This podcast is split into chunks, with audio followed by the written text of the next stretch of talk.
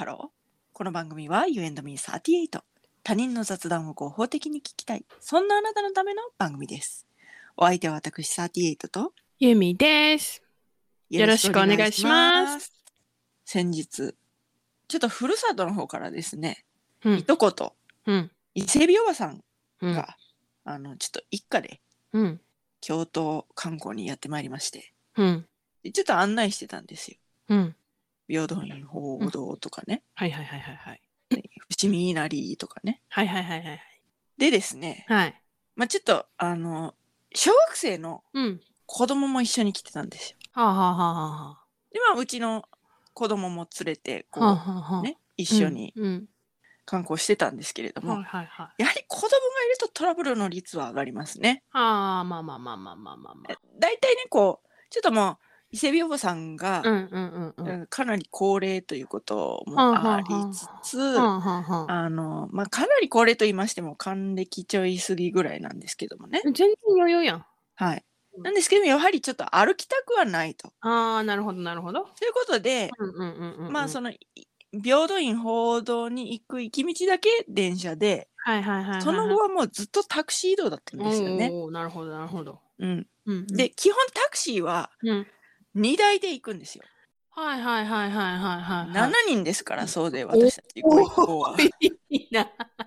なんかジャンボタクシー借りた方がよかったんちゃうか？いやもう本当に、でもそれもね考えたんですけど、うん。ちょっとあの、試算したところ、うん6万ぐらいは最低でもするということえで、そんなすんの？はい。あの、やっぱこう、借り切りということになりますああ、のでねそっ。かそっかそっかそっか。はいはいということで、まあ、その都度、その、行くのは観光地ですので、ああ、まあままああまあ、いるだろうと、タクシーは。うんまあそうですね。はい。うんということで、こう回ってたんですよね。で、うんうんうん伏見稲荷から、うんで次、清水寺に行こうとうん。いうことで、清水寺に行ったらですね、はい。その、向こう側のお子さんがですね、うんうんうんうんうん。がちょっと、カバンがないといえうことになって、タクシーに忘れたのかなってなってたんですよ。うんうんうんうんうんうん。でもね、、その子供っていうのが、うん。タクシーのうんちゃんと、うん。そその時ちょっと別のタクシーだったので、私とは。うんうんうん。まあ、タクシーのうんちゃんとこう、話が弾んでたそうです。助手席の方で。タクシーの運転手さんっていうのはいろいろいらっしゃいますよね。無口タイプかはいはいはいよくはい。喋るタイプ。はいはいはい。でよく喋るタイプに当たったようで、うんはいはいはいはいそのよく喋るタイプの子供とすごくこう話がね、弾んでたんですよ。はいはいはい。で、その状態で助手席に乗っていると。はいはい。で降りて、はい。その忘れ物がないかどうか、タクシーの運転手さんが気づかないわけがないんじゃないかということになって。そうね。ということは、伏見稲荷の、うんちょっとそのタクシーが来る前に座っていたあそこにあるのではないかとうんうんうんうんうん。いうことで、うん。私とうん伊勢海老おばさんの2人、うんまあ、ちょっとその清水寺ですのでかなり歩かなければいけない。まあまあまあまあまあ。ということはははで伊勢海老さんとその京都の地をよく知る私との2人でまたタクシーに乗ってい伏見稲荷にまで、はいはい。戻ったんですよはいはいはい。その伏見稲荷の前っていうのは一通ですからあのああ、そうですね。はいはいはいはい。ですので、はいこうちょっとその正面ではないところにタクシーの運転手さんを止めていただいて、はいはいはいはい。で、ここでいいです歩きますって言って、はい。でその伊勢海老おばさんに「おばさん私は走って行ってくるから あの確認してくるからね」って言って「ゆっくり来てね」って言って、うん。はじダッシュで座っていたあたりに向かいましたはい。するとですねはい。あったんですよカバンがえー、すごーい。このこの日のためにうん。朝作ったうん。小学生用のイコカもありえ、すごいじゃんお財布も。ちゃんとありすごいじゃん。日本すごいよ。わざわざこう、うんそのこの日のために買った御朱印帳平等院法 odò と伏見稲荷のあれがある御朱印帳も全てが揃ってたぞえ、すごいすごいすごいすごい。そしてどこで買ったかは私は知らないけども、うん。金色のうんこくんをねあの 中学生のお子さんはね考えるうんこくんというのをね買ってらっしゃってああ、売ってそう。でそれをつけるためにカバンを外しああ、なるほどね、なるほどね。はいはいはいはい。でそのタクシーがバーッと来たからうん。乗るということになったんですけどなるほどもそのうんこくんもついているとえー、すごいすごいすごいすごい。そういうことでうん見つけて、うんはーってなって、うんうんよかったってなって、うん。もう多分ねうん。あの伏見稲荷のうん正面にうんうんフルーツ大福屋さんがあるんですよね。はいはいはいはそのフルーツ大福屋さんのうん方は。ああもうって感じでうん。見てたんじゃないかなと私は予想するんですけども また来とるかな？さっきタクシー乗ったんちゃうんかいと思ってらっしゃるだろうなと思いながら私はそのカバンをぐっと手に持ってはい。でその盗まれたと思ってはかなわないので、うんうんそのうんうん。後から追いついてくるおばさんに対して「うんあったよ!」って言われてさながらもう黄金伝説という番組がありましたね昔。ありました。そこでね、よい子の浜口さんが、取っただーという、あのおたけびのように、私はもうカバンを掲げましたよ恥ずかしいよ。ー違うね、これはうちのあ、そう所有そうそうそう嘘そう。そうね。そう。疑われちゃならない。あまりこうこそこそ恥ずかしいからといってそうね。たとえフルーツ大福屋のお姉さんに見られたとってここは恥ずかしがってはいけないんですよ。はいはい。はい。で取ったぞって言ってわーっておばさんも大万歳ですよ。ね、人いっぱいいたでしょ。まあまああのまあまあまあまあマックスよりはまあまあまあまあ。そうそうって感じですね。そううんはいはい。はい。でおばさんと喜びを分かち合い、うん。清水寺の方に戻ったんですよ。はいはいはいはい。で清水寺の方に戻ったんですけども、うんうんもうだいぶその他の5人はうん先に行ってるわけですよ。うん。でそのかなり登らなきゃいけないタクシーが降りれるところから、うんうんうん豪舎天国を通って清水寺の方に登らなければならない。ああ、そうだね。はい、ですのでちょっと伊勢海老おばさんには少々酷だということになりまして、待っていよううんうんうんうん。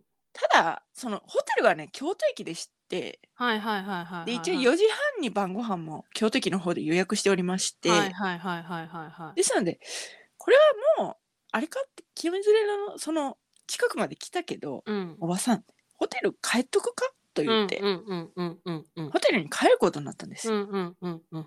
ね。それで、うん。タクシーの運転手さんにうん。京都駅のうん。ここここのホテルまでお願いしますって言ったんですよ。うんそしたら「ああちょうどそこに行きたかったんですよ」ってタクシーの運転手さんがね。えー、なん？言ってくださって「えなんでですか?」ってなるじゃないですか、うん。ちょうどその、うん。お昼をまだ食べてないと、うんまあちょっと紅葉も始まりつつあり、あの人も多かったのでうん。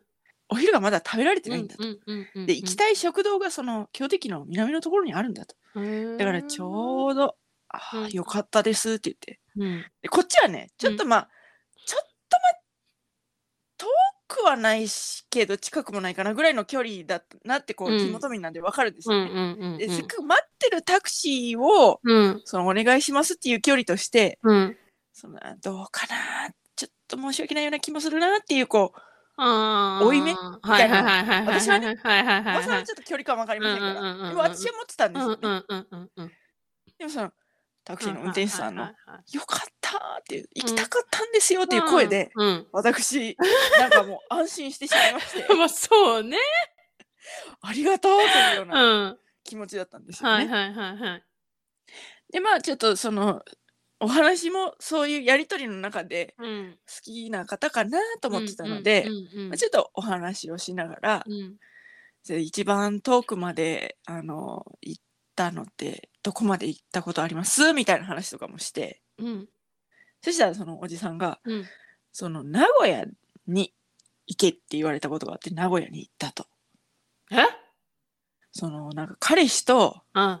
喧嘩した女の子をうん。乗せて、でうん。その女の子がなんか彼氏にこうなんか弁明というかなんか言い訳というかそれをしに名古屋にどうしても行かなきゃならないというので名古屋に行きますとはあいうことで行き行ったことがありますと。はあ。はあはあはでまあその女の子がねこう、はい。タクシーに乗ってる間彼氏に電話かけるんですよ。あはい。いや知りませんけどね。おじさんの伝聞なんで。知りませんけどかけたそうなんですよ。はいはいはいはいはい。でもあの出ないということで、うん。でそのどこで降りたらいいかもわからないのでとりあえず名古屋まで行ってええでもそれでもいくらぐらいかかるんですか？って言ったら、うん。それはちょっとあのねあの長距離がお得になるタイプのタクシー会社さんでしてはいはいはいはいはいはいはいですのでまあ万ぐらいですかねってそれでもって言って。でそのなんか行きの高速代も帰りの高速代ももらうんですってそういう時は。あ、そうなんだ。プラスアルファ、そうそうそうああそう。ー、そうなんだ。でもそれでもなんか万え？なのかな？っえて。新幹線ぐらい？そうそう。うんうん。そうそう。だからまあまああまあまあじゃあ思ったよりは安いなと思って、うんうんうんう。うん。んそうやね。でまあそんなこんなしながら、うん。その女の子を乗せて、うん。えー、と名古屋まで行ったことがありましたねって言って、うん。そのお話をさせていただいて、うん。で私はピンときてうん。もしかしてそういう時もちょうど名古屋に行きたかったんですよって言われるんですかって言ったら あはははって笑ってて言うかもしれませんね。って言って言うんかーいと思って。ねえ。よく聞け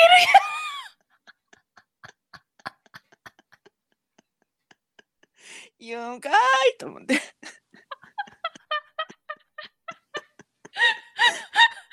え、ちょ、ちょうど名古屋行きたかったことないやろなあ。あるでもほらわけないやんか。その本当かどうかわからないじゃないですか。その私たちが最初に乗った時に、うん。ちょうど京都駅付近行きたかったんですよっていうのがその私たちの 心を軽くするためにおじさんの気遣いで言ってくださったのか。おもろすぎるやろ。だとしたらあ名古屋なんて遠いとこまで申し訳ないなと思ってるその彼氏と喧嘩してなんか吸ったもんだの。女の子に言うかもしれませんよねおじさんはと思っておもろすぎるやろ？聞いちゃいましたね。そう。そうですか？もう、お面白すぎるわ、あんた。だからまあ、よう聞くわ。ほんまに。ちょっと疑ってたのかもしれませんね。あ、本心かな？大丈夫かな？と本当に心を軽くしてくれるために言ってくれてるのかなありがたいなっていう まあそのね？ひとしずくの 邪心というか ありましたね。そうですね。ほんはい。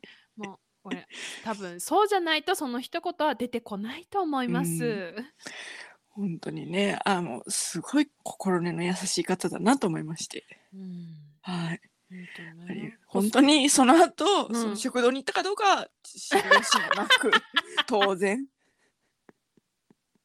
それは知らんでよろしいわ。うん本当に昼を食べてなかったのかどうかも知る由もなくでもこれが雑談のいいところですよねそうですね。知る由もなくていいところがたくそうです。さんあそうんですすよそうです。はいということでねはい。はい私が出会ったタクシー運転手の話でした、といったところで今回はここまで You and Me38 では皆様からのメッセージもお待ちしております。引き続きあなたが出会った印象的なタクシー運転手さんのお話お待ちしております。はい。詳しくは概要欄をチェックしてみてください。はい。そして高評価フォローよろしくおよ願いしろしくお願いしますますそれではまた多分明日のお昼頃 You and Me38 でお会いしましょう。ここまでのお相手は私ユーミーと。38でした。バイバーイ。バイバーイ